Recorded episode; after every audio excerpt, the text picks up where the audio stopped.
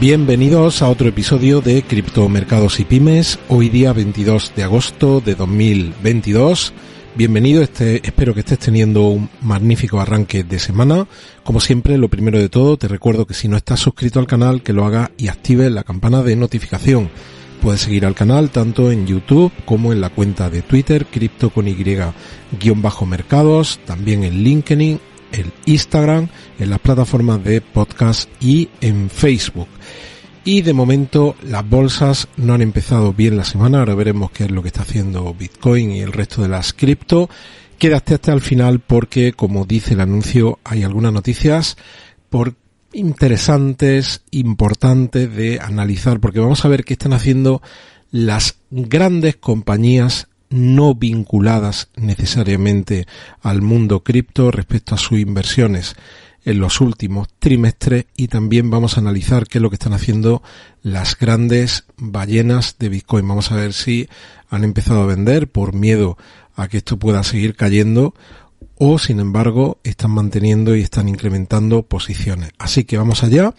Lo primero de todo, una noticia que ha cogido por sorpresa los mercados, China vuelve a recortar tipos de interés de los préstamos. Lo había hecho hace una semana, vuelve a hacerlo ahora. Esto es un signo claro de que los dirigentes chinos están viendo pues eh, mm, clara debilidad en la economía china y por eso están tomando la decisión de recortar estos préstamos, en este caso la tasa preferencial del préstamo a cinco años que la bajan desde el 4,45 al 4,30. La semana pasada el Banco Central chino redujo en 10 puntos básicos la tasa de interés de los préstamos a largo plazo, a un año, para algunas instituciones financieras. Ya sabéis que cuando se reducen los tipos de interés es porque lo que quieren de alguna manera es estimular la economía mediante esa reducción de tipos de interés. Eso respecto a la economía china.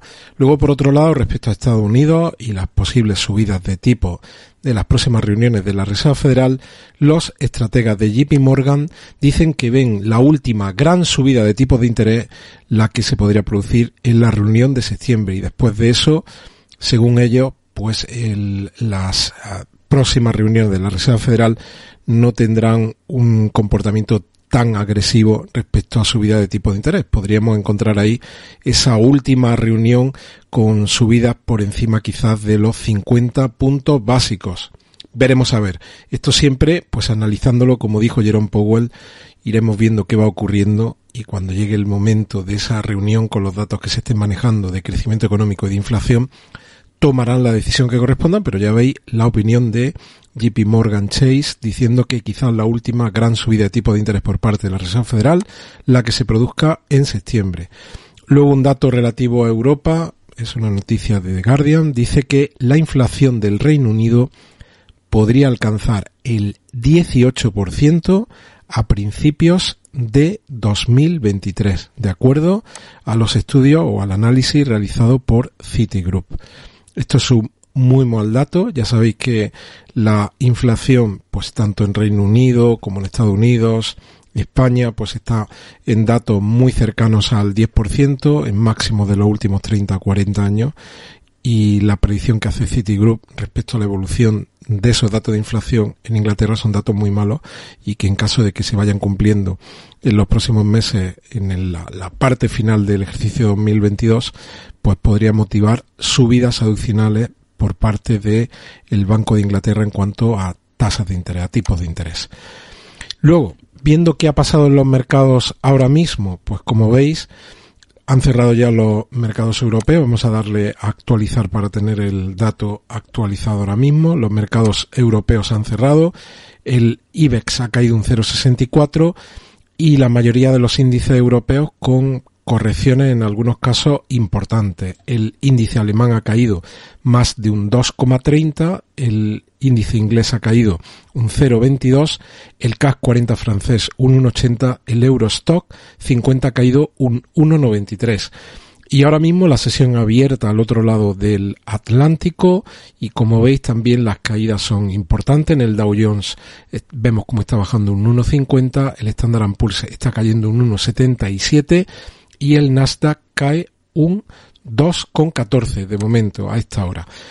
una noticia de CNBC que dice que el oro y otros metales preciosos se desploman por la recuperación del dólar.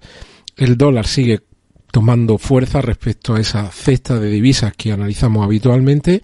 Aquí tenemos el gráfico, habíamos marcado un máximo en torno al 11 de julio, pero como veis, pues ha producido un movimiento de rebote después de esta caída y estamos ahora mismo en 109.014 según datos de TradingView. Hay algún analista que está pues dibujando ondas de Elliot en este gráfico que yo os acabo de compartir de TradingView y dice que podríamos estar viviendo aquí una figura quizás de doble techo y un movimiento de retroceso A, B y C. Estaríamos marcando ahora este punto máximo B para después, para final de año, tener una caída que llevase a este indicador por debajo de los 100 puntos. Pero como siempre digo, pues el papel lo aguanta todo y como siempre hemos venido demostrando, pues los analistas no se terminan de poner de acuerdo y no estamos hablando de cualquier persona, sino en muchos casos pues de grupos de análisis eh, en teoría de reconocido prestigio que opinan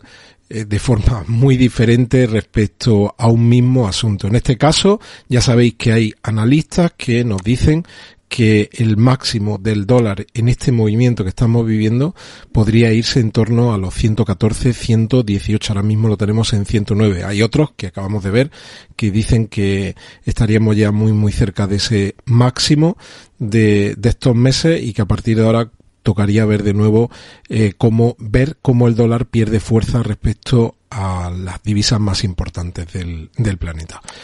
Eso por un lado, y luego respecto al tema de materias primas, también ahondando sobre algunas de ellas, los precios del gas en Europa aumentan a medida que el mantenimiento de algunos oleoductos rusos alimentan los temores de un cierre total. Yo lo comenté ayer, pues ahora se pone en marcha un mantenimiento no programado del gasoducto Nord Stream 1. En teoría, pues va a, estar varios días de nuevo eh, totalmente cerrado por mantenimiento. Esto lo que hace es provocar el miedo en el mercado y el que los precios del gas natural suban. Aquí lo estamos viendo ahora mismo en directo. Como decíamos, esa fortaleza del, del dólar ¿Te está gustando este episodio? Hazte fan desde el botón Apoyar del podcast de Nivos. Elige tu aportación y podrás escuchar este y el resto de sus episodios extra. Además, ayudarás a su productor a seguir creando contenido con la misma pasión y dedicación.